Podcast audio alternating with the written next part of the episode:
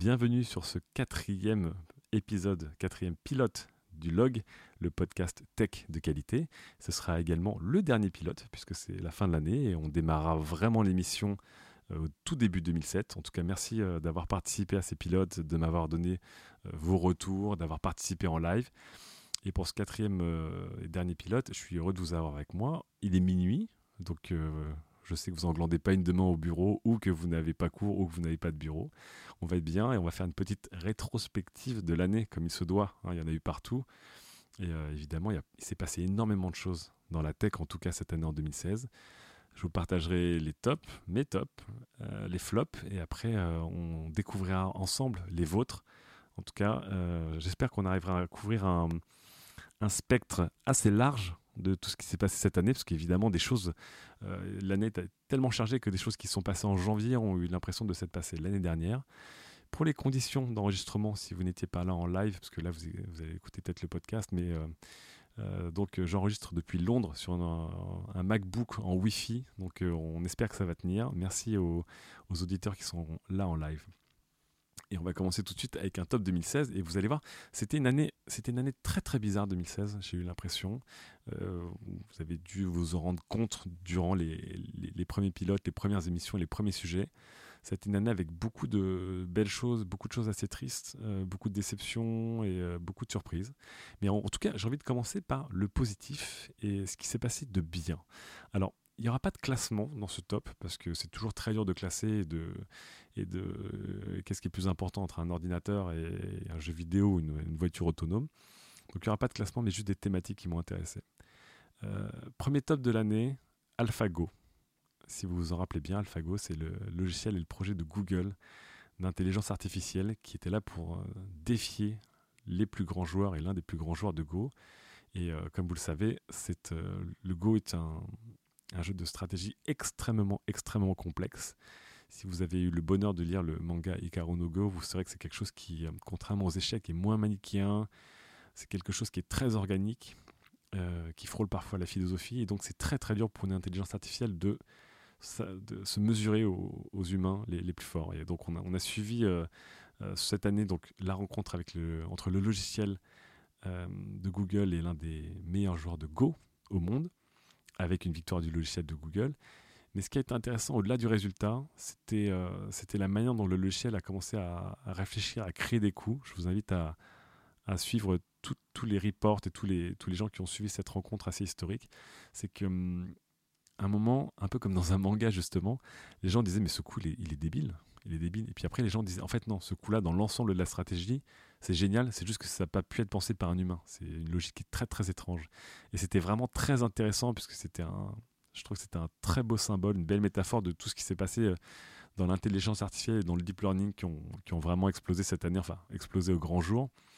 Et cette manière qu'ont les machines de réfléchir, et de réfléchir de manière moins en moins humaine, mais pas de moins en moins intéressante. C'était vraiment, vraiment assez passionnant. D'ailleurs, je renvoie mes petits camarades de trajectoire qui ont codé euh, une petite euh, IA à, leur manière, à leur échelle, qui est aussi très très intéressante dans la manière dont elle fonctionne et elle évolue. Donc voilà, c'était AlphaGo. Un autre Go que je mettrai dans mes tops, même si euh, on n'est pas sûr de le mettre dans les tops, c'est Pokémon Go. pourquoi le mettre dans les tops alors qu'aujourd'hui je pense que la plupart d'entre nous, on a arrêté d'y jouer, le soufflet est retombé, etc.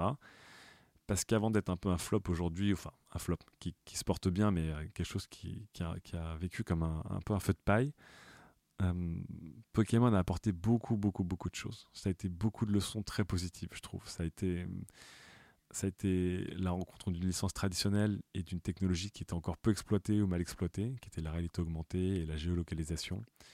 Ça a été ces visions absolument incroyables qui frôlait le Black Mirror, de voir des gens courir partout dans, dans, les rues, dans les villes, dans les parcs. Mais moi, j'ai trouvé ça vraiment. Je trouve ça très beau à voir, de voir, euh, de voir euh, dans des parcs euh, des jeunes, mais aussi des familles, des adultes, des enfants courir partout et rigoler, se saluer, etc. C'était. Pas du tout, j'ai pas du tout trouvé ça angoissant, mais très beau. Et, et Pokémon Go en soi est un projet qui est beaucoup trop creux par rapport à tout ce qu'il a suscité comme attention, mais ça, à mon avis, c'est Pokémon Go aura un précédent. Donc euh, pour moi, c'est un top. C'est quelque chose qui a, qui a vraiment apporté quelque chose de très très fort et qui a ouvert beaucoup beaucoup de pistes au game design, mais aussi aux réseaux sociaux, à la technologie, à l'utilisation du mobile, je pense qu'il va y avoir des choses très belles qui vont arriver. Alors maintenant, la question, c'est de savoir si des choses qui ne s'appellent pas Pokémon ou qui n'ont pas une grosse licence peuvent y arriver, parce qu'on vous rappelle que Niantic avait développé déjà un autre jeu avant Pokémon, sans le succès de Pokémon. Mais en tout cas, moi, ça m'a énormément excité sur les possibles qu'ouvrait le jeu plus que le jeu lui-même. Nono Darko me dit sur le chat, Pokémon Go a toujours son noyau dur. Oui, tout à fait. Le jeu reste un très très gros jeu. C'est juste qu'on n'est pas, on n'est plus au niveau de, cet été où euh, vraiment tout le monde était dans les rues c'était la folie. On verra peut-être l'été prochain. Euh, autre, euh, autre objet qui m'a énormément fait plaisir cette année, c'était la GeForce, la génération 1080, 1070, 1060 et 1050. généralement, les, les cartes graphiques, c'est un truc qui me saoule. C'est quelque chose qui est extrêmement, c'est de l'itération faible avec euh, du rebranding. C'est c'est euh, quelque chose que je trouve vraiment, euh, c'est, on dirait des, produits, des produits vaisselle ou des, des, produits de lessive. Et cette année, je trouve que, que Nvidia a sorti un truc qui est très fort, qui est vraiment très fort, notamment pour un autre top 2016 dont je parlerai, mais il y a eu un vrai bond en technologie et ça a apporté beaucoup beaucoup de choses sur certains plans, comme par exemple au hasard la réalité virtuelle. Et ce sont les premières cartes qui permettent de vraiment, vraiment faire tourner euh, des Vive ou des Rift, euh, les doigts dans le nez, même, même sur les cartes les moins puissantes de cette génération. Et donc voilà, c'était une très belle année pour les cartes graphiques, en tout cas euh, d'un point de vue tech. Monochrome 442 nous rejoint. Salut Monochrome. Et donc en parlant de réalité virtuelle, oui, moi pour moi c'est quelque chose de très fort. J'étais assez quand j'ai essayé les, premiers, euh, les premiers Oculus Rift, euh, les prototypes pour les développeurs, j'ai fait ok, c'est vraiment fort. C'est vraiment fort, mais j'étais pas plus hypé que ça. Et il a fallu que j'attende d'essayer le HTC Vive. J'ai un peu traîné la patte pour, le tester parce que je voyais pas trop la différence que ça allait apporter par rapport au Rift ou par rapport au PlayStation VR que j'avais pu tester. Et lorsque j'ai testé le Vive avec ma, ma copine, on a, j'ai pris une énorme, énorme claque. Ça faisait très longtemps que j'avais pas pris une claque comme ça. Et un peu la manière de Pokémon Go, euh, même si sur le HTC Vive actuellement, c'est plus des petites démos technologiques et des expériences, on voit les possibles qui, arrivent derrière et le fait de, gérer le déplacement et l'espace avec la réalité virtuelle, ça change absolument tout. Quoi. Pour moi, le HTC Vive n'a aucune équivalence. C'est pas comparable au Rift ou au, VR de, Sony, tout simplement parce que ça gère le déplacement et ça, ça change, mais vraiment tout, tout, tout. Quoi. Si vous ne l'avez pas testé, allez dans un salon. Vraiment, ça, ça en vaut la peine. Vous allez, vous allez avoir une vraie vision du futur. Et pour moi, du coup, la VR, ok, là j'ai compris la claque que pourrait, euh, que pourrait en tout cas nous mettre la VR. Autre top, et on va rester un peu dans le jeu vidéo, même si la VR c'est pas que du jeu vidéo, c'était euh, cette année, moi, les FPS. Je trouve qu'on a vécu une année de FPS absolument, euh, absolument géniale. Overwatch, et je trouve un FPS, un FPS multi euh, assez brillant, vraiment très plaisant. Euh, Doom que je fais en ce moment est un FPS solo euh, à l'ancienne, viscéral. vraiment, on est scotché. c'est vraiment énorme. j'ai pas fait Halo 5. On m'a dit qu'Halo 5 était très bien. Malheureusement, j'ai reçu le jeu, mais j'ai pas eu la console. j'ai fait Titanfall 2, qui, on en parlait dans d'autres émissions, est un beat commercial, mais je trouve que c'est un moi, le, solo, ça a été un gros kiff. J'ai envie de m'attaquer un peu au multi, même si je sais qu'il n'y a pas beaucoup de joueurs, mais hum, Titanfall 2, en tout cas, le, le jeu, enfin là, il est en solde, faites-le. Et Battlefield 1, donc tout le monde m'en a dit du bien. Je pense que Sombri sur le chat pourra beaucoup vous en parler, mais j'ai pas encore joué. Mais on m'en a dit beaucoup, beaucoup, beaucoup de bien. Et euh, je sais qu'il y a eu d'autres FPS, bah, Dishonored 2 que j'ai pas encore fait, mais qui pareil est fantastique. Enfin, c'était une bonne grosse année, je trouve, pour le FPS. que euh, Ça faisait longtemps que je m'étais pas autant marré sur des jeux solo comme ça, 15-20 euh, heures. C'était vraiment très, très, très, très chouette. Autre top, euh, c'est la Microsoft Surface Studio. Alors, on en a parlé lors du tout premier pilote. Si vous avez suivi un peu les pilotes du log, c'était est-ce que Microsoft est nouvelle Apple? On en parlait beaucoup cet automne, notamment avec cet ordinateur, ce desktop euh, avec son écran tactile, 28 pouces, 3,5, son stylet, son, son palais interactif, etc. etc. Alors, j'ai lu les premiers tests, apparemment, c'est pas foufou quand même. Mais, encore une fois, et comme les autres, et je sais que c'est un peu mon défaut, mais au-delà de l'objet lui-même, c'est tous les, tous les possibles et ce que ça a apporté. Ça a fait beaucoup de bien à Microsoft. Ça va, à mon avis, faire beaucoup bouger les lignes chez Apple. Ça va faire beaucoup bouger les lignes chez d'autres. Et ça nous a montré qu'en 2016, on peut produire un ordinateur de bureau qui est sexy, qui a une proposition, une vision innovante, euh, qui donne vraiment, vraiment envie. Donc, je n'ai pas encore testé le, studio. J'ai hâte, même si les premiers tests que j'ai vus sont, un peu tièdes par rapport au retour. Mais pour moi, c'est vraiment des plus beaux des plus beaux appareils de l'année. Je lirai, je, vois vos réactions sur les, tops et je vais les lire juste après. Autre euh, appareil euh, qui, qui m'a fait vraiment plaisir, c'était c'était le Mavic Pro de DJI. J'ai l'impression souvent de faire partie des late early adopters, si on veut vraiment se la jouer dans les anglicismes. Ça veut dire que par rapport à beaucoup de mes amis, je suis un early adopter, mais par rapport à beaucoup de gens, je n'y vais pas tout de suite, tout de suite. Par exemple, euh, les casques de réalité virtuelle, euh, ok, j'ai testé, mais je n'achèterai pas cette première génération. J'achèterai sûrement la seconde génération. Et pour les drones, ça faisait un bout de temps que je surveillais les drones, que j'en testais, etc. Ça me plaisait pas spécialement. Et là, le Mavic, c'était fort. Quoi. Il y avait quelque chose qui était gros comme une bouteille d'évian, qui se déplie, qui a une qualité d'image folle, un software fou. Euh, mon ami euh, ex-colocataire euh, Anne Fan du Journal du Geek a complètement craqué, il s'en est acheté un. Et, je trouve qu'on a atteint le, on a atteint le point iPhone du drone, quoi. Vraiment, quelque chose qui va vraiment pousser le drone beaucoup plus loin dans le grand public, avec quelque chose qui est facile à transporter, mais qui a des super performances. En tout cas, euh, Mavic, ils ont vraiment complètement, complètement tué le game cette année avec euh, ce, Mavic, même s'ils ont aussi euh, DJI, DJI a aussi sorti d'autres appareils et d'autres drones vraiment très efficaces, et j'en parlerai dans les flops. Enfin, et dernier top, c'était Apple contre le FBI. Je ne sais pas si vous vous en rappelez, ça paraît loin maintenant, mais c'était cette année. Après la triste tuerie de San Bernardino, on a retrouvé chez euh, l'un des deux euh, suspects, l'un des deux tueurs, un iPhone. Euh, et, donc le FBI a demandé à Apple de débloquer cet iPhone, car il y avait peut-être et même sûrement des renseignements importants pour le reste de l'enquête. Alors l'affaire est beaucoup plus compliquée que le FBI veut, débloquer tous les iPhones et Apple ne veut rien débloquer du tout. Il y a eu des négociations, Apple voulait bien débloquer l'iPhone, c'était eux qui le faisaient, etc. en vase clos. Le FBI voulait plutôt eux une, un logiciel pour pouvoir débloquer un iPhone à la demande lorsque euh, la justice le demandait. Ça a été un bras de fer extrêmement tendu pendant plusieurs semaines et euh, ni l'un ni l'autre n'ont reculé. Ça a été même une sorte de guerre de propagande. C'était assez, euh, passionnant à suivre puisque ça a évidemment ravivé toutes les histoires autour de la notion de vie privée et quel géant de la tech met la réglette de la vie privée à, quel niveau. Et de voir qu'Apple n'a pas cédé et que surtout le, les faits lui ont donné raison ça veut dire que le FBI euh, garantissait que c'était quelque chose qui était très sécurisé, que rien ne déborderait, puis en fait ils se sont fait déborder très vite, etc. etc. et puis en fait ils l'ont eux-mêmes piraté de toute façon l'iPhone.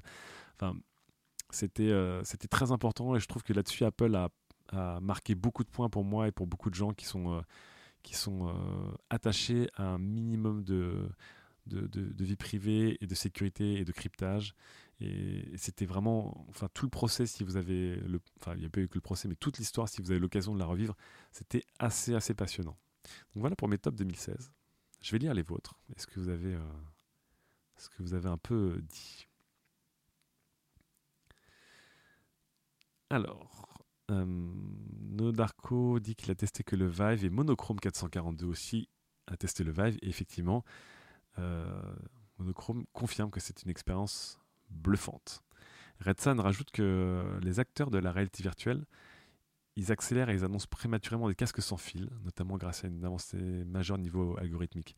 Oui, c'est intéressant parce que le, Vive, donc il y a une startup qui est en incubation chez HTC et qui a développé un, émetteur, euh, un émetteur sans fil qu'on met à l'arrière de la tête.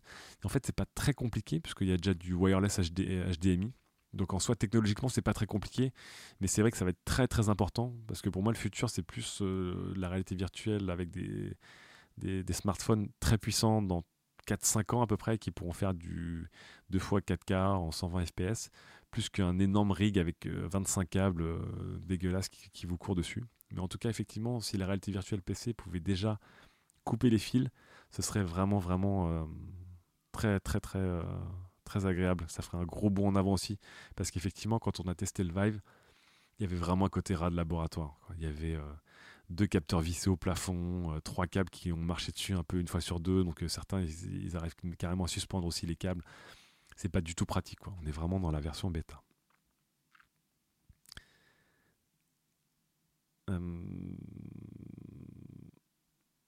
on passe au drone. Formal nous dit impossible de trouver ce foutu drone. Ouais, ouais. Anne a dû passer par des contacts des importateurs pour l'acheter, mais c'est vrai que il est encore un petit peu, un petit peu rare. Darko me dit est-ce que nouveau MacBook Pro sera dans les flops? Je ne sais pas, je ne vais pas spoiler encore. Hein, je vais pas spoiler. Dermé, justement, sur euh, Apple en général, dit qu'Apple a fait un super coup marketing. Je pense, Dermé, qu'il y a un moment où. Alors, effectivement, souvent tout est marketing et tout est coup marketing. Mais, Apple a quand même misé gros. Et je pense que c'est pas qu'un coup marketing. Il y a quand même une différence, par exemple, de philosophie entre Apple et Google et Facebook sur la notion de vie privée. Et on reproche souvent du coup à Apple en ce moment d'être un peu une boîte un peu à papa ronronnant euh, de quinca, etc. Euh, sur leurs produits. Mais je pense que c'est aussi la même approche qu'ils ont sur la vie privée. C'est que euh, une jeune génération d'entreprises comme Google ou comme Facebook qui est plus jeune a une notion de la vie privée qui est beaucoup plus ouverte. Il y a moins de tabous et voilà, ils s'en sont jamais cachés. Et chez Apple, il y a quand même un minimum. Donc effectivement, ils continuent à traquer, à gérer des données, mais ils veulent garder un, sentiment de vie privée. Et on, a vu qu'aux États-Unis, enfin, encore une fois, si vous suivez l'affaire, n'hésitez pas à retrouver des, articles qui, qui retracent la chose. C'était, tendu aux États-Unis. Hein. Il y a eu beaucoup, beaucoup de politiques qui se sont insurgés contre Apple. Il y a eu des campagnes anti-Apple parce que euh, ils étaient, euh, ils soutenaient d'une certaine manière le terrorisme en, refusant d'ouvrir l'iPhone, etc. Enfin, ça a été compliqué. Et puis il y a une guerre de propagande du FBI qui a été, qui assez, assez trash. C'était assez rare à voir. Donc je pense que c'était pas qu'un coup marketing de la part d'Apple. C'était un gros bras de fer. C'est pour ça que je le mets dans le top, parce que c'était pas aussi simple que ça. Euh, ah, alors maintenant, vos top. Votre top. Euh... Formol, ouais, Formol est un fan d'Overwatch aussi. Bah oui, je pense que Overwatch, il y a un vrai truc. Il y a un vrai, vrai truc. Après, on parlera d'Overwatch en tant qu'e-sport, c'est plus compliqué, mais le jeu en lui-même aujourd'hui, il a un truc. Le, le, moteur physique fonctionne, la sensation des armes est bonne, euh, le netcode s'est amélioré, la DA et le character design sont absolument incroyables. Enfin, il a, il a toutes les bases pour tenir vraiment très longtemps. Dermain nous partage son top. Son top, c'est la NES Mini. Tesla qui avance dans la voiture autonome avec l'actualité récente.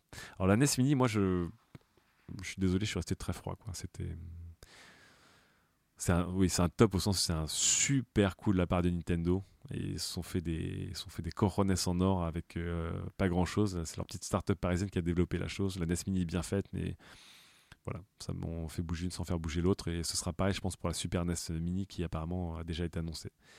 Tesla, oui, j'aurais pu les mettre dans les tops. Enfin, Tesla, en général, euh, pas mal de choses qu'Elon Musk a fait cette année, puisque SpaceX a fait des grosses avancées entre deux explosions. Mais effectivement, euh, Tesla et, surtout la fusion avec, euh, avec Solar City, c'est très intéressant. C'est vraiment de l'ambition euh, gigantesque. Mais c'est vrai que j'aurais pu mettre Tesla et l'actu Tesla dans, mon top.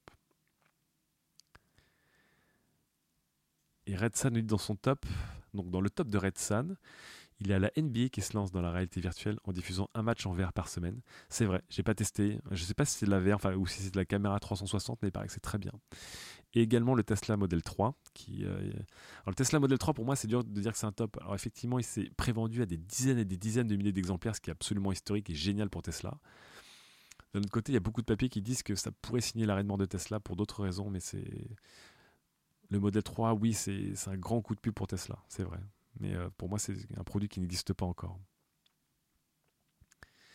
Et la sortie des meilleurs contrôleurs ever, les Oculus Touch. Je ne les ai pas testés. Red Sun, j'ai pas testé l'Oculus Touch et il paraît qu'ils sont super, mais encore une fois, Oculus ne gère pas le déplacement comme le Vive. Et pour moi, c'est là toute la différence. C'est que hum, dans la démo du Vive, quand je me suis agenouillé euh, sur R2D2, quand il est sorti du Faucon Millennium dans la, démo Star Wars, j'étais, ému presque. J'étais ému. Et de savoir qu'on pouvait s'accroupir pour ramasser un objet au sol, c'est ça, ça change tout. Pour moi, ça change tout. Alors, le top de Nono Darko. Moi, mon top, c'est que j'ai franchi le pas pour les smartphones chinois et je suis assez bluffé. Ben, c'est marrant, Nono, parce que j'allais presque le mettre dans les flops vu, vu tous les, tous les backdoors qu'on est en train de trouver dans les smartphones et les laptops chinois. que ce soit chez, chez ZTE ou, ou, chez, ou chez et tout, c'est un peu dur.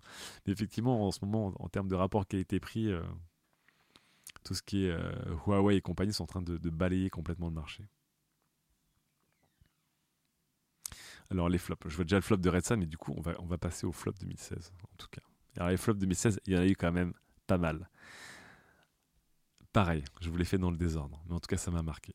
Euh, je vous parlais tout à l'heure de DJI qui avait, euh, qui avait euh, émerveillé tout le monde avec avec son drone, avec ses drones, donc parce qu'il a sorti quand même un nouveau fantôme, ils sont sortis euh, leur nouveau nouvelle version de leur drone haut de gamme, je sais plus comment ça s'appelle, celui qui est impressionnant, qui sont sortis de Portal et le Mavic Pro. Mais du coup en face, ça a été la, la Berezina quoi. Chez Parrot, Parrot c'est fou parce que c'était les premiers à s'être lancés sur le marché du, drone, du drone pour les, consommateurs avertis. Ils ont rien vu venir quoi, c'est fou. Ils n'ont rien vu venir. Pour eux, le drone, ça devait être de moins en moins cher, de plus en plus accessible et de plus en plus joué. Et là, euh, ils ont des produits qui sont juste démontés dans la presse, qui sont pas au niveau. Et même s'ils coûtent 299 euros, pour moi, c'est un feu de paille, ça tiendra jamais face à, face à ce que DJI peut faire. C'est que c'est très facile pour un fabricant de descendre en gamme petit à petit, mais pour un autre de monter en gamme je vois plus facilement DJI sortir un mini Mavic à 399 euros que Parrot arriver avec un nouveau drone et arriver essayer de convaincre les, vidéastes en tout cas. Donc euh, Parrot, grosse descente aux enfers sur, euh, sur leur, euh, solution, que ce soit les ailes volantes ou les, ou les drones, ils ont semblé vraiment largués. L'autre grand perdant, c'est évidemment GoPro. si vous suivez un peu GoPro, c'était les rois du monde pendant des années, depuis deux ans, ils sont en pleine crise. Leur crise principale étant que si vous avez déjà une GoPro, vous êtes comme moi, vous avez dit c'est super, j'ai une GoPro, puis en fait vous vous êtes rendu compte que vous n'aviez pas la vie qui allait avec une GoPro, donc euh, vous faisiez pas du base jump tous les jours, vous n'étiez pas en train de faire du surf, en train de nager avec des requins. Et, euh, du coup, euh, la GoPro, c'est vraiment la caméra qu'on achète, qu'on sort une fois par an, mais globalement, enfin, dans la très grande majorité des cas, je trouve que c'est assez déceptif, pas à cause du produit, mais à cause de l'utilisation. Et donc, je les avais rencontrés il y a deux ans, ils me disaient qu'ils allaient commence à se diversifier parce que déjà à l'époque on leur disait attention attention euh, le marché des action cam ça va pas être le seul. Et donc ils ont sorti le karma.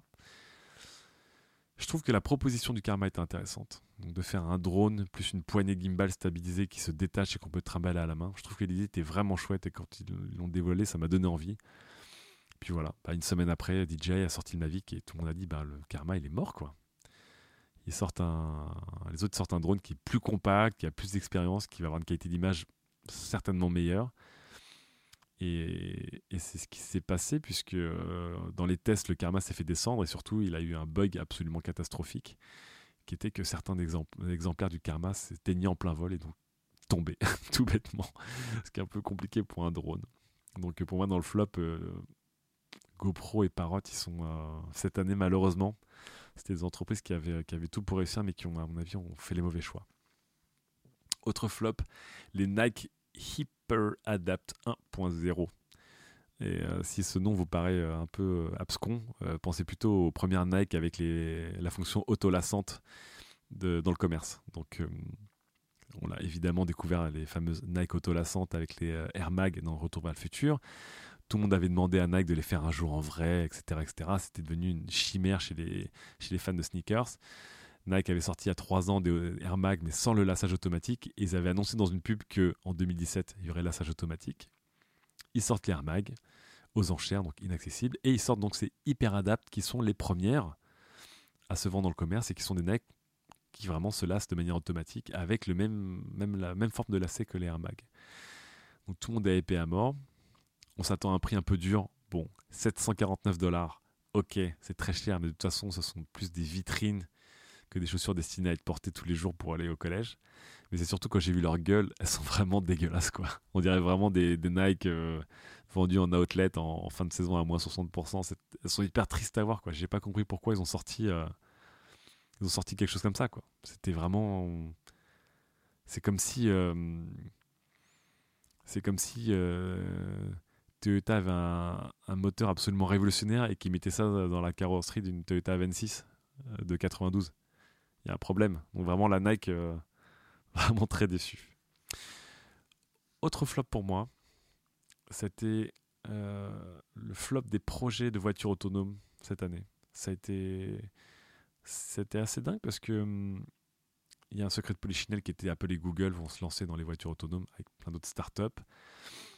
Et ce qui était marrant, c'est que depuis qu'on entendait parler de ces projets, donc Google n'en s'en cachait pas, parce que Google euh, faisait des tests grandeur nature. Apple, c'était un secret de polichinelle, puisqu'il débauchait des ingénieurs chez, Porsche, chez Tesla, etc. Et ce qui était marrant, c'est que, comme beaucoup d'observateurs tech, je, ricanais des patrons de constructeurs automobiles qui disaient à Apple attention les gars, c'est dur, c'est une industrie qui est dure, vous pensez que c'est simple, mais c'est douloureux, c'est des, des, très gros volumes, ce sont des très faibles marges, ce sont des, ce sont des process de fabrication qui sont lourdingues par rapport à un smartphone. Attention. Et je rigolais comme beaucoup de gens rigolaient en disant bah, c'est un peu comme tous les mecs du monde du smartphone ou du monde du MP3 ou de la musique qui disaient un peu attention les gars, c'est dur, hein, vous pensez que vous allez y arriver, puis qui se faisaient balayer. Sauf que là, apparemment, les dirigeants de grands constructeurs automobiles avaient raison. Et Apple officieusement s'est retiré, euh, a changé de trajectoire et donc son projet ne sera pas de construire une Apple Car, mais de fournir un logiciel et des solutions, peut-être semi-hardware, pour des constructeurs existants. Et de la même manière, Google, qui était parti pour construire sa Google Car, en fait, maintenant aurait passé un partenariat avec euh, Daimler euh, Chrysler Fiat, je crois, pour en fait aussi fournir des solutions dans des voitures construites par, par Daimler Fiat, par Chrysler Fiat, pardon. Ça montre quand même que hmm, on pensait que les startups du numérique elles pouvaient tout péter n'importe quel secteur et puis en fait il y a des choses quand même qui sont vraiment très très dures à faire. Donc c'est quand même beaucoup moins excitant de se dire qu'on aura un, OS Apple euh, dans une Renault Mégane ou euh, un OS Android embarqué dans, une, dans une Fiat c'est quand même enfin bon c'est plus raisonnable mais ça fait quand même vachement moins rêver qu'on aurait pu l'imaginer donc ça a été un peu, un peu, un peu la tristesse autre flop de cette année, ça concerne un peu Apple aussi et Google, c'était les exclus musicales. Donc là, on va parler de musique. Ça a été vraiment, vraiment. C'était pénible, mais pénible cette année de voir qu'un artiste avait son album, mais que sur Apple Music. Euh, qu'un artiste sortait ses derniers titres en exclu sur euh, Tidal, sur Tidal, je sais pas comment vous le prononcez que euh, Spotify, eux, refusaient de faire des exclus, mais du coup se retrouvaient avec des artistes qui les boudaient, etc. Les gars, merde. Est-ce que le piratage de la musique vous a pas expliqué une chose? C'était qu'on voulait quelque chose de simple à utiliser? Et aujourd'hui, on se retrouve avec les, mêmes embrouilles qu'à l'époque où des labels ou des majors ou des plateformes sont en train de se battre les unes les autres pour morceler un marché. Et je me dire que, ok, si je veux écouter Jay-Z, il faut que j'achète le dernier téléphone Samsung. Mais si je veux écouter euh, le dernier Franco-Océan, ben, en fait, il faut que je m'abonne à Apple Music. Et du coup, Taylor Swift, où sont ses albums? Eh ben, je ne sais pas. Et les Beatles, je ne sais pas. C'est un bordel de fou et j'ai l'impression qu'on se retrouve euh, comme il y a 20 ans. Et pour moi, ce genre de solution, ça pousse au piratage, en fait. Aujourd'hui, j'ai un abonnement euh, Spotify familial, etc. Et ça me fait chier parce que je me dis, euh, je suis enfin passé à des solutions légales parce que justement, on avait enfin trouvé une solution aussi pratique que les solutions illégales, voire plus pratique. Si je me retrouve encore une fois à payer pour avoir une solution qui n'a pas toute la musique parce que l'autre a signé un accord exclusif, etc., ben je vais repasser au piratage, tout simplement. Donc vraiment, cette année, ça a été chiant là, de savoir euh, qui de Beyoncé ou de Drake ou de, je sais pas, Lady Gaga ou n'importe quelle grosse pop star euh, aller publier ses albums Où est-ce qu'on allait récupérer Prince? Non, ben là, mais pas là. C'était chiant. C'était vraiment très très chiant. Autre flop, autre flop, évidemment Facebook et les fake news. On en a beaucoup parlé dans, Studio 404, dans le dernier, celui de novembre. Ça a été, euh, compliqué. Facebook avait une année euh, assez dingue et, ça, c'est venu un peu tout gâcher. Et, euh, et je pense qu'ils l'ont pas vu venir et que même quand ils l'ont vu venir, ils l'ont sous-estimé. Enfin, même, on, l'a vu, puisque parce qu'il y a une sorte de, déni de la part de Mark Zuckerberg qui ensuite s'est ravisé. Mais euh, on aura vu cette année que les réseaux sociaux, enfin ça paraît évident maintenant, mais ça n'était franchement pas tant que ça à l'époque. Les réseaux sociaux, en général, créent ces fameuses bulles filtrantes et font que on était censé, avec Internet, pouvoir euh, communiquer avec tout le monde et n'importe qui et avoir l'avis de tout le monde et n'importe qui, donc normalement s'enrichir. Et en fait, on se rend compte que on ne communique et on ne reçoit les signaux que de ceux qui nous arrangent en fait. Et, là-dessus, euh, Facebook a évidemment une grosse responsabilité. Pour moi, je le mets dans le flop pas parce qu'ils ont de responsabilité au premier coup, mais c'est parce qu'ils ont refusé de l'avoir en fait. et qu'ils sont plus pris du temps à censurer euh, de manière maladroite euh, des tétons que, euh, que de gérer ces fake news qui ont eu des grosses conséquences. En parlant de, réseaux sociaux et de, de géants de, la tech, dans les flops, il y a évidemment Yahoo et Twitter. Je commence par Yahoo qui, qui n'en finit pas d'être Yahoo et qui en plus donc du coup chaque mois révèle un peu plus sur le hack dont ils ont été victimes et qui, je pense, l'ont caché pour euh, pouvoir avoir une chance de se faire racheter. Mais voilà, on est passé de 300 millions à 500 millions à 1 milliard de comptes piratés et euh, qui rend Yahoo quasiment invendable en fait. On ne sait même pas ce qu'ils vont devenir. Dans le genre invendable aussi, dans le flop, il y a Twitter. Twitter, vous le savez, moi j'adore, j'adore vraiment Twitter. Et même si j'adore Twitter, on en connaît bien les limites. C'est un outil qui, qui n'a pas su modérer malheureusement, qui a, laissé la place à trop d'abus. C'est un outil qui est obscur pour les gens qui ne le connaissent pas. C'est franchement, c'est obscur et c'est mal foutu, on va pas se mentir. C'est pas du tout clean et, direct et simple comme, comme un Instagram par exemple. Donc forcément, à un moment, ça bloque. Et il y a un petit côté Yahoo chez Twitter qui m'attriste, c'est que j'ai l'impression que toutes les startups lancées ou rachetées par Twitter meurent un peu. Et donc cette année, ça a été la mort de Vine, qui n'a pas réussi à trouver trouver sa voie au-delà de, quelques influents qui l'utilisaient comme plateforme vidéo, voilà, avec des contraintes. Et c'est aussi l'intégration de Periscope dans Twitter, mais de manière encore une fois maladroite. Periscope, on... c'était pas clair, on savait pas si c'était un logiciel qui était intégré à Twitter ou pas, on savait pas comment l'interface fonctionnait exactement, comment on retrouvait plus tard un, Periscope. C'était le bordel, quoi. C'était le bordel. Et donc là, c'était intégré plus ou moins Twitter, mais l'outil standalone continue à vivre. Bref, tout ça pour dire, Twitter, on sent qu'ils sont bloqués, quoi. Il y a un gros blocage. Et voilà. Je continue à dire que j'adore Twitter, mais il y a... cette année, c'était vraiment, vraiment, vraiment pas, vraiment pas top. On passe à deux gros flops, peut-être les, deux dont on a parlé le plus. Évidemment, on va parler d'Apple et de la connectique. J'en parlerai plus en détail puisque forcément l'année prochaine sont les 10 ans de l'iPhone et c'est très important.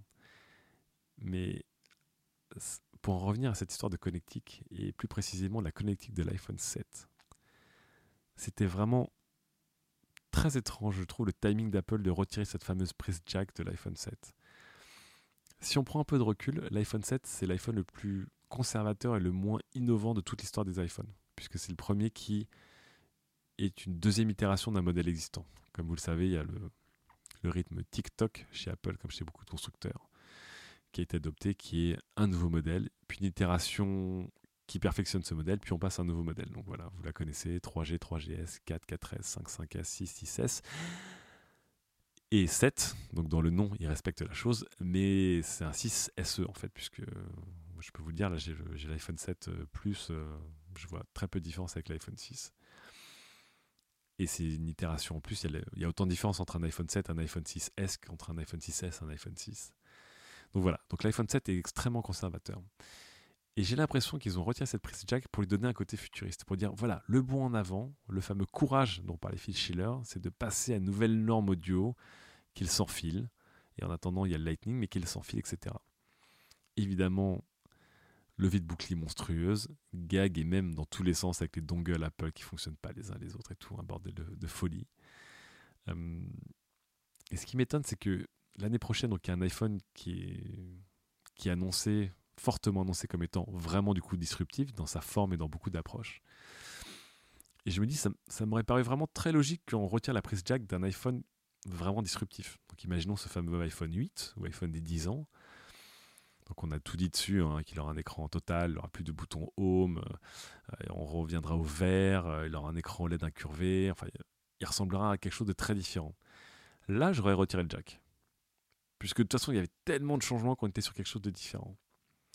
Et je trouve que vraiment Apple, le fait d'avoir retiré le jack, moi je suis pour euh, à la base que tout devienne wireless. Pas que pour le jack, mais pour tout en fait. On ne devrait plus avoir de câble dans la vie. Donc encore une fois, je pense que ils sont dans le sens de l'histoire et, ils ont raison de le faire là, mais ils n'ont pas, ils ont pas eu raison de le faire en 2016. Voilà. Pour moi, le, le flop d'Apple en 2016, c'était pas d'avoir retiré la prise jack, c'est de l'avoir retiré en 2016 finalement. Il aurait fallu la retirer en 2017 avec un modèle qui qui en valait la peine. Et vraiment, je trouve qu'ils ont ils choisi le plus mauvais iPhone pour le faire, c'est-à-dire celui qui n'avait rien de spécial à raconter et du coup tout le monde s'est focalisé que dessus. puisque sur l'iPhone 7, en fait, il n'y avait pas spécialement de choses à raconter. Donc, il y avait que la prise jack qui est restée finalement. Alors que l'iPhone 8, la, prise jack, euh, la disparition de la prise jack aurait été noyée dans, beaucoup d'autres innovations. Donc là-dessus, Apple, je trouve, grosse erreur de, je sais pas, si c'est une histoire de timing ou une histoire de confiance, mais ça a été, ça a été très mal joué de leur part. Et on finira évidemment sur les connectiques des MacBook Pro qui ont fait couler de l'encre. Encore une fois, je pense qu'on est tous d'accord pour dire que, enfin, moi, je ne veux plus de câble dans ma vie. Et avant de ne plus avoir de câble, la dernière étape, c'est d'avoir un seul câble unique universel. Et l'USB-C, qui est adopté par Apple, mais aussi, on en parle moins, mais par beaucoup de constructeurs, c'est génial. C'est réversible, ça fait passer l'énergie, ça fait passer les données, ça fait passer la vidéo. On devrait tous avoir que des câbles USB-C, que ce soit sur nos téléphones et nos, ordinateurs. On a un seul câble pour tout. Enfin, en soi, on va pas se mentir, l'USB-C, c'est génial. Mais encore une fois, le timing, le fait qu'ils aient un iPhone 7 en Lightning et des MacBook Pro en USB-C, le manque d'adaptateurs actuels, le fait qu'il n'y ait pas la coexistence de nouveaux ports et d'anciens comme il y a sur tous les MacBook Pro, ça a été beaucoup trop radical encore une fois. Et euh, ça a créé des machines qui, qui aliènent plus de gens en fait qu'elles donnent envie. Donc j'ai été voir ces, MacBook, ces nouveaux MacBook Pro, hein. on va pas se mentir, ils sont magnifiques, ils, sont, ils donnent super envie. Mais encore une fois, je trouve que le, timing ou la décision ont été assez maladroite. Ce qui me fait terminer par le flop d'or de cette année. Et je pense que vous savez tous lequel c'est. Pour une fois, Samsung fait mieux qu'Apple. non, j'arrête de troller. Mais évidemment, le flop de l'année, c'est le Note 7, malheureusement, pour Samsung. C'est, pour moi, c'est le flop de l'année parce que hum, la chute a été énorme. Moi, le Note 7, je l'attendais grave. Vous savez, je suis pas un énorme fan de Samsung et de leur approche de, des produits, mais j'ai toujours salué euh, quelque chose dans le hardware dans lequel ils sont forts. Et les notes, j'ai toujours trouvé que c'était des choix de téléphone. Et les notes, c'était les, les premières phablettes dont beaucoup de gens se sont moqués, qui sont aujourd'hui quasiment la norme, ces fameux écrans 5,5 pouces. Et quand j'ai vu le Note 7 arriver, je fais franchement, il me donnerait presque envie de passer, repasser chez Samsung, quoi. Vraiment. Alors que j'ai essayé, hein, j'ai eu le S2, euh, le S3, le S5, le S7 Edge et le S7 en test. J'ai jamais pu rester chez Samsung, je trouvais que c'est insupportable au bout d'un moment. Et là, le Note 7 me donnait vraiment envie. Et est arrivé tout ce qui est arrivé. Et c'est un flop parce qu'évidemment, le produit est un échec et qui qui et qu'il a vraiment terni l'image de marque de Samsung. Mais c'est plus un flop parce que ça a été une cascade une cascade de fails. quoi. C'était absolument incroyable. J'avais l'impression de regarder un bénil. C'était vraiment rebondissement sur rebondissement et gag sur gag. C'était. Euh, il y a un problème. Ils réagissent pas. Il y a six problèmes. Ils commencent à réagir. Ils reviennent en disant que c'est les batteries. Il y a toujours des problèmes avec les, trucs de remplacement. C'était pas les batteries. Ils reviennent. Il y a des accidents de plus en plus spectaculaires. Ils trouvent pas il commence à faire des trucs complètement dingues, comme un rappel euh, hyper mal organisé, puis après un rappel, une sorte de mise à jour euh, distante sur tous les utilisateurs qui les empêchait de recharger jusqu'à un certain pourcentage leur téléphone, voire qui les empêchait de recharger, voire qui maintenant bloquent les téléphones. La communication a été catastrophique. L'enquête a été catastrophique. Enfin, tout. C'était incroyable. Et puis en fait, à la fin, on s'est rendu compte qu'avec les, les enquêtes internes, qu'en fait, déjà les ingénieurs pouvaient pas se parler les uns les autres. Ils, avaient, fonctionnaient en vase clos, donc en fait les mecs qui géraient les batteries euh, bossaient avec d'autres mecs qui géraient d'autres gars, donc euh, les tests étaient coupés les uns des autres, donc ils pouvaient pas comprendre comment réparer. On s'est rendu compte qu'en fait le Note 7 a été rushé pour sortir avant l'iPhone 7 parce qu'ils avaient eu vent que l'iPhone 7 serait très conservateur, donc ils ont rushé le Note 7 pour lui voler la vedette. Dans ce rush, ils ont fait un téléphone qui était beaucoup trop dense et beaucoup trop chargé en composants et qui compressait la batterie. Donc une grosse erreur de conception. Catastrophe catastrophe sur catastrophe dans tous les sens. Et, un soir, j'ai pris un vol et lorsque j'ai entendu les consignes de sécurité du vol mettre euh, avoir un segment sur le Note 7 au même titre que sur les terroristes ou les couteaux, je me suis dit c'est foutu quoi. C'est-à-dire que les gens dans l'avion, pour eux, c'était le Note 7, ils comprenaient pas, pour eux, c'était le Galaxy 7 ou le Samsung 7. Donc, euh, dans tous les aéroports du monde, pendant deux mois non-stop, tous les voyageurs ont entendu un truc sur les Samsung qui explosent. C'est vraiment je me demande comment, ils vont s'en remettre. Je me demande vraiment comment ils s'en remettent. Donc je finis sur ce Note 7, qui est vraiment la note pour moi la plus, euh, la plus noire, c'est une catastrophe industrielle pour, euh, pour la division mobile de Samsung, donc une catastrophe industrielle pour Samsung, donc une catastrophe industrielle pour la Corée du Sud. Gros point noir en tout cas. Allez, je prends, je lis un peu vos réactions du coup. Je vais remonter un peu dans le chat de Twitch, voir si vous avez partagé les mêmes choses. Je remonte, je remonte, je remonte, je remonte. Ouh, vous avez été bavard. Euh, alors. C'était Red Sun, je crois, qui avait déjà commencé à, parler des flops. Donc, le flop de Red, euh, de Red Sun, c'était les Nike Air Mag au tirage au sort. Oui, effectivement. Mais bon, encore une fois, les Nike Air Mag sont des chaussures qui sont. On peut pas vraiment produire, donc euh, voilà. Autant les mettre au tirage au sort. Le rachat du papa de Pepper le robot. Ah ben j'étais pas au courant, je sais pas ce que c'était. Euh, Sombri nous dit J'ai un peu l'impression que GoPro est dans le même cas que les dinosaures de la photo. Peu d'évolution entre chaque modèle. Du coup, les gens qui ont les trois voient pas encore l'intérêt de la 5 aussi. Ouais, vous savez quoi Dans mes, top dans mes flops 2016, j'ai mis Canon et Nikon. En fait, ils n'avaient même pas d'actu, mais c'était tellement triste Canon et Nikon depuis quelques années que. Enfin bon. S'ils se font racheter bientôt, ça ne m'étonnerait pas, notamment Nikon. Euh, Red Sun dit il y a un bruit de chat gorgé quand tu lasses les, Nike auto, à autolassage. Ouais, tout à fait. Nono Darko euh, nous dit ça ne m'étonne pas que Google et Apple ne fabriquent pas eux-mêmes les voitures. C'est vraiment pas la même échelle au niveau industrie. Ouais, tout à fait. Mais c'est intéressant parce qu'on avait l'impression que. Hmm, on a l'impression que notamment Apple et Google ont renversé tellement d'industrie et aussi Amazon que tout était possible. Vous voyez, là, Amazon est en train de s'attaquer au retail, ils sont en train de s'attaquer aux épiceries, quoi. C'est complètement fou. Avec Amazon Go. Donc on se dit, c'est possible. Franchement, c'est possible. Et effectivement, bah, les voitures, non. Apparemment, ça l'était pas. Ryutaro nous dit Salut l'âme, mon flop FF15. Grosse tristesse de voir du bricolage pour un jeu qui m'a hypé depuis son annonce il y a 10 ans. Ouais, alors du coup, avec ma copine, on a commencé, on n'est pas assez loin. Donc apparemment, on est dans la meilleure partie qui est la partie open world. Mais vu ce qu'on a lu sur FF15 et vu les patchs qui arrivent, ça donne envie de ne pas faire le jeu actuellement, d'attendre, d'en faire, d'en faire un autre et de reprendre FF15, euh, je sais pas, dans 6-7 mois. On n'est pas pressé non plus. Euh, nous dit la différence entre la téléphonie et l'automobile, c'est que la sécurité en téléphone c'est accessoire, alors qu'en auto on ne peut pas se le permettre. Attends de voir quand ton Note 7 t'aura explosé les oreilles. Non, plus sérieusement, je suis d'accord. Mais je pense que c'est pas une c'est pas une histoire de sécurité qui a bloqué, euh, qui a bloqué le constructeur, vraiment. C'est euh, plus une histoire de, scaling et de, logistique industrielle qui est, euh, qui est vraiment apparemment très compliquée. Et Ndarko dit, ajoute d'ailleurs, il me semble que la qualité d'une Tesla aujourd'hui est loin des standards des hauts de gamme. Bah non, justement, apparemment, la, les Tesla explosent tout, si j'ai bien compris une des grandes forces des Tesla, c'est que le, moteur et les batteries sont sous, le plancher en fait. Ce qui veut dire que les voitures ont un centre de gravité ultra bas et elles sont impossibles à retourner, littéralement impossibles à retourner. Donc pour faire des tonneaux, il faut s'accrocher.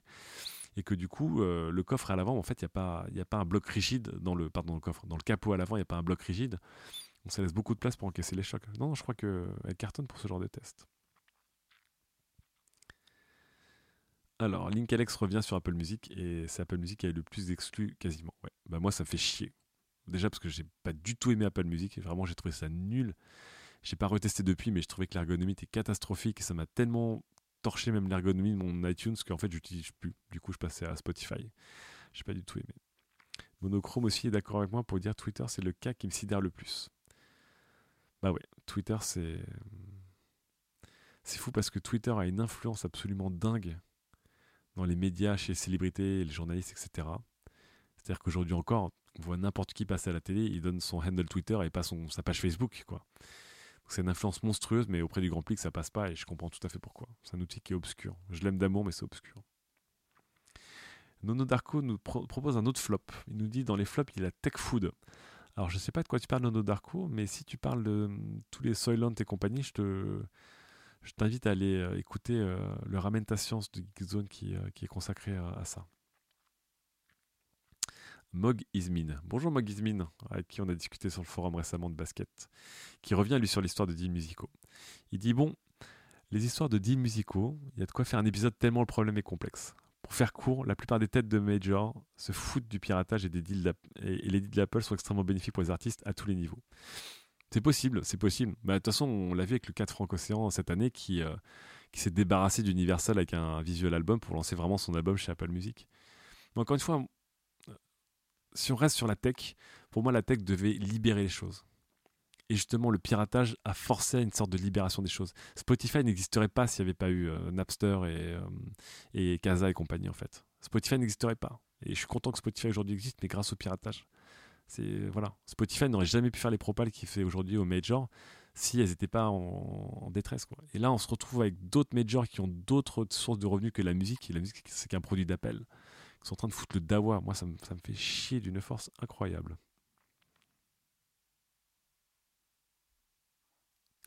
Darko dit donc il revient sur la foodtech, il dit la foodtech révèle le côté sombre de l'ubérisation des choses. On dirait une, punchline de, de Fibre Tigre. Et Red Sun nous rajoute un flop Pebble, racheté pour 40 millions après avoir refusé un billet de 250 millions quelques mois avant. Donc si vous ne connaissez pas Pebble, Pebble est une marque assez emblématique puisque c'est une des premières marques à avoir fait des smartwatches et c'est aussi un des premiers succès de Kickstarter. Donc euh, c'était vraiment le conte de fait pour Pebble. Et comme beaucoup, ils n'ont pas vu venir euh, certains virages. Donc déjà les montres connectées sous Android et sous iOS. Et aussi les, les, trackers sportifs. En fait, on s'est rendu compte que ce qui faisait vendre des, des smartwatches, c'était surtout les trackers et pas le reste en fait. C'est pour ça que l'Apple Watch 2 s'est recentré euh, en urgence sur, le, sur la partie sportive et qu'aujourd'hui tout le marketing de l'Apple Watch 2 est orienté là-dessus. Effectivement, Pebble s'est cassé la tronche. Moi j'ai toujours trouvé ça super laid, mais bon après c'est personnel. Mais bon, si vous saviez le nombre de startups qui ont refusé des, des billets pour, euh, pour ensuite en accepter un dixième, je vous rappelle que Yahoo avait refusé un rachat par Microsoft entre 36 et 40 milliards de dollars il y a quelques années, et maintenant ils sont pas sûrs de se faire acheter 4,8 milliards de dollars par Verizon. Et d'un autre côté, des fois ça marche. Hein. Quand on est Snapchat et qu'on a refusé un, rachat à 3 milliards et qu'on est coté 25 milliards aujourd'hui, bon voilà. Des fois, il faut, faut mettre les couilles sur la table on va lire les flottes de Dermé. Euh, l'explosion des produits Samsung. Alors, c'est vrai qu'il n'y a pas eu que le Note 7, il y a aussi eu des lave-linges. Donc, euh, c'est fou parce que c'est fou. Enfin, je crois qu'on se rend pas compte parce que nous, on lit des tests, on est assez critique et on arrivera peut-être à avoir confiance dans Samsung, etc. Mais pour le Grand Prix, c'était une catastrophe. Quoi. Quand on voit que même Obama a fait des blagues là-dessus, c'est quelque chose qui va leur coller à la peau très, très, très, très, très longtemps. La sécurité de Yahoo, oui, effectivement, je suis d'accord. Les dongles d'Apple, je suis tout à fait d'accord. Euh, le fail de Vine, ouais. Et euh, l'échec des bracelets et montres connectées, tout à fait. Bah, je pense qu'on est à peu près dans, le ton. Euh, non Darko nous revient sur le wireless. Il me dit qu'il est hypé par la suppression des prises jack. J'ai testé les, écouteurs Bluetooth, nous dit-il. Franchement, c'est pas encore ça, c'est pratique, mais pas mal d'interférences qui coupent le son. Ouais, tout à fait. Mais encore une fois, le wireless, enfin, si on compare le Wi-Fi d'avant et le Wi-Fi d'aujourd'hui, le Bluetooth d'avant, le Bluetooth d'aujourd'hui, ils font des grands bons d'avant, alors que le jack n'en fera jamais, en fait, finalement. Bon, encore une fois, hum, si je veux écouter la très grande musique, de toute façon, je mets pas d'écouteurs à un iPhone et un smartphone. Donc, euh, le Bluetooth me dérange pas tant que ça pour la musique en balade. Monochrome nous dit que le sans-fil ne tente pas, il en est toujours à l'iPod. Ah, c'est sûr que si tu toujours à l'iPod, le sans-fil, je pense que tu t'en non, mais moi, je, pense que le sans-fil, en général, j'aimerais bien que tout soit sans fil.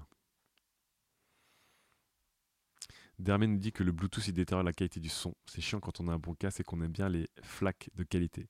Tout à fait, tout à fait. Mais hum, comment vous dire J'en avais parlé dans une chronique du week-end sur le journal du geek il y a longtemps. Ce qui est intéressant avec la technologie, c'est qu'on s'est rendu compte que souvent la technologie, ce qui drive la technologie, c'est pas forcément la performance, mais c'est d'abord le confort d'usage. Ce qui drivait la technologie, c'était la performance. Tout le monde n'écouterait que des flaques aujourd'hui, voire du super audio CD. Pourquoi? Parce que c'est possible. Aujourd'hui, on peut écouter du FLAC, c'est possible. Mais pourquoi tout le monde n'écoute que du MP3 Parce que c'est plus simple, c'est plus facile à transférer, ça va plus vite. C'est pareil pour le sans fil pour moi. C'est pourquoi tout le monde n'utilise pas un câble blindé en cuivre de 1 cm d'épaisseur? Parce qu'à un moment, c'est chiant, quoi. Et je pense qu'à un moment, lorsque la qualité est suffisante, c'est le confort d'utilisation qui passe devant euh, la qualité. Sinon, oui, euh, on est d'accord qu'on utiliserait tous euh, des amplis à lampe et qu'on sortirait pas de chez nous parce que ce serait un sacrilège d'écouter de la musique depuis un iPhone sur un casque avec un petit fil.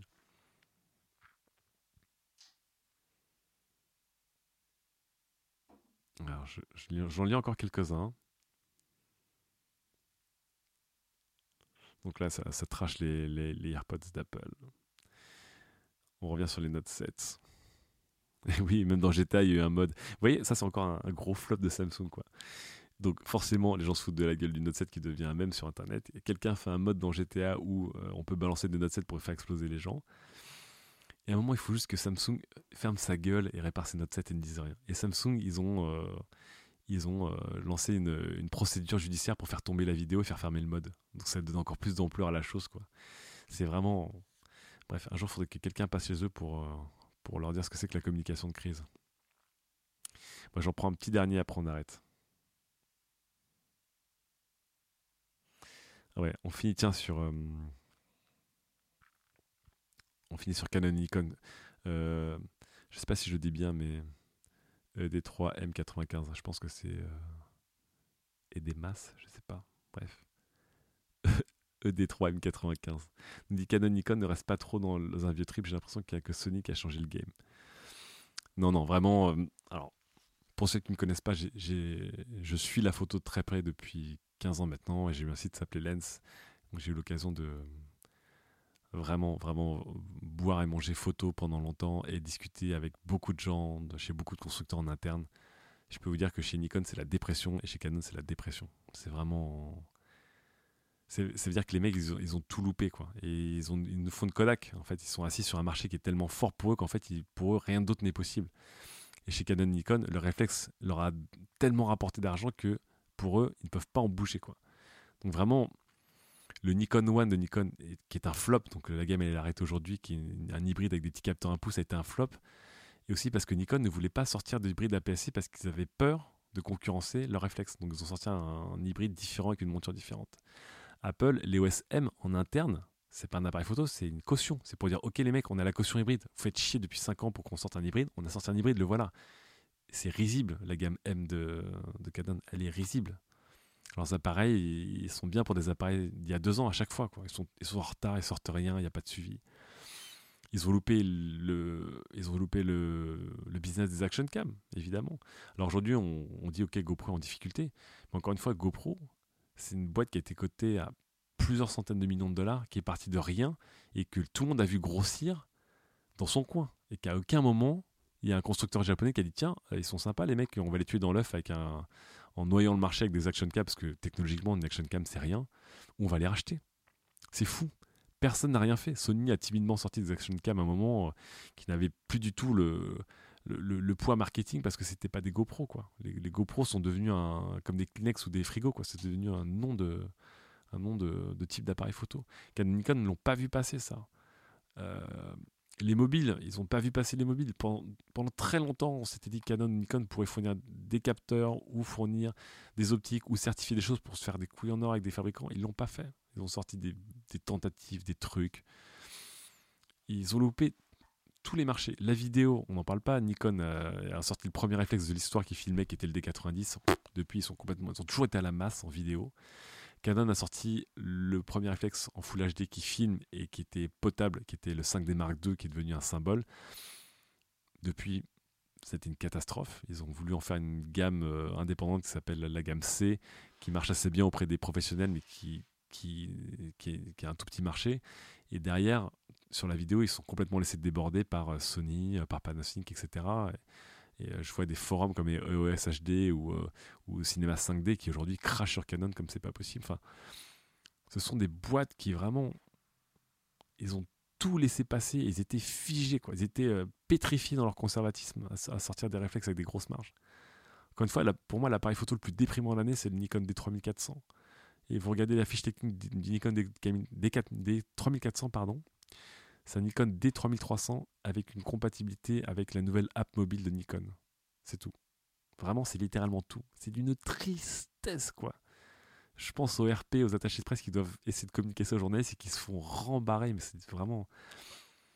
Là, là c'est le, gag du moment, c'est euh, il y a eu des bruits de couloir comme quoi Sony allait peut-être acheter Nikon, mais ce serait tellement un comble du comble, tellement que Nikon s'est moqué de Sony quand ils sont arrivés sur le marché. Ce serait un comble, un comble, un comble. Mais aujourd'hui, euh, Canon a d'autres marchés, donc ils ont les reins assez solides, euh, mais Nikon, ils tiennent que sur la photo et ça, se casse la gueule. Quoi. Je crois que c'était la plus mauvaise performance au Nikkei l'année dernière de, toutes les entreprises cotées au Nikkei au Japon. C'était Nikon. Donc voilà. C'est vraiment, vraiment triste pour eux et je ne crois pas que 2017 va apporter des choses euh, plus intéressantes. J'allais finir, bon je sais que j'ai plein de choses à dire encore, mais je finirai sur celle de Redson qui dit le meilleur top de l'année c'est Webedia plus l'e-sport. je ne peux pas commenter sur, sur cette chose-là en tout cas. En tout cas voilà, pour vous résumer très rapidement, pour moi cette année 2016 a été assez riche et assez controversée. Et pour moi, le top, c'était Apple contre le FBI, euh, les FPS, le retour des FPS, euh, DJI et son Mavic, et même ses drones en général, Pokémon Go, Snap, j'en ai pas parlé, donc ex-Snapchat, mais Snap, je trouve, je suis pas un consommateur, mais je suis admiratif sur la manière dont il gère, donc euh, je le rajouterai dans mon top aussi. C'est peut-être Twitter qui va réussir pour moi, Snap. la Microsoft Surface Studio, la GeForce GTX 1080, AlphaGo, la réalité virtuelle, mais celle proposée par euh, SteamVR et le HTC Vive. Donc ça, ce sont mes tops. Et dans mes flops, je dirais qu'il y a Parrot et GoPro, il y a la Nike HyperAdapt 1.0, il y a Facebook sur la gestion des fake news, le retrait d'Apple et Google sur, euh, sur la construction de leur propre voiture autonome, mais plutôt des partenariats un peu, un peu fades. Euh, tous les hacks, donc en général, hein, on a parlé du hack de Yahoo, mais les hacks la politisation des hacks sur cette élection et sur la manipulation de Wikileaks, c'était un peu triste à voir. Donc euh, Yahoo, évidemment, qui, vraiment, euh, c'est une catastrophe. Et le hack massif de Yahoo. Twitter a aussi un flop cette année. Vraiment, Twitter, euh, ils s'en sortent pas. Je vois pas comment ils vont y arriver, mais c'est très dur. Les exclus musicales m'ont bien fait chier cette année. la gestion d'Apple et de sa connectique, encore une fois, plus dans le timing que dans les choix de connectique, mais pour moi, c'était très mal géré sur la communication et sur le message qu'ils ont fait passer. Et enfin, mon flop d'or de l'année 2017, c'est le Galaxy Note 7. Euh, pour ce qu'il représentait comme fantasme, pour ce qu'il a été en réalité, et pour la gestion de crise de Samsung qui a été euh, un cas d'école à ne pas faire. Voilà, en tout cas, c'était euh, le bilan, un peu mon report card 2016 de la tech. on se retrouve pas plus tard que la semaine prochaine, où du coup, ce sera la première vraie émission du log. Peut-être que ça s'appellera le log. Et je pense que donc il y a une énorme actualité puisqu'il y a évidemment le CES et évidemment il y a 2017 avec tout ce qu'on attend en 2017. Donc là, il y a forcément, on parlera de cette émission ensemble et de cette thématique. Mais il y a aussi les 10 ans de l'iPhone et il y a plein de choses intéressantes, plus que d'expliquer d'où vient l'iPhone, ce qu'était l'iPhone. Mais vous allez voir, il y a des choses très intéressantes dont je voudrais vous parler. Donc euh, ce sera une semaine chargée avec peut-être une voire deux émissions. En tout cas, euh, merci d'avoir écouté, merci d'avoir suivi ce quatrième pilote du log que vous retrouvez euh, chez Qualité, encore une fois. Hein, n'hésitez pas à aller nous voir. Euh, dequalité.com, qualité, comme qualité avec un R à la fin. N'hésitez pas à aller voir nos autres émissions qui sont Studio 404, qui sont Trajectoire et qui sont aussi C'est cool, c'est quoi. Et on vous en prépare d'autres. On avait dit qu'on en ferait une ou deux en plus, mais en fait, on vous en prépare d'autres en tout cas.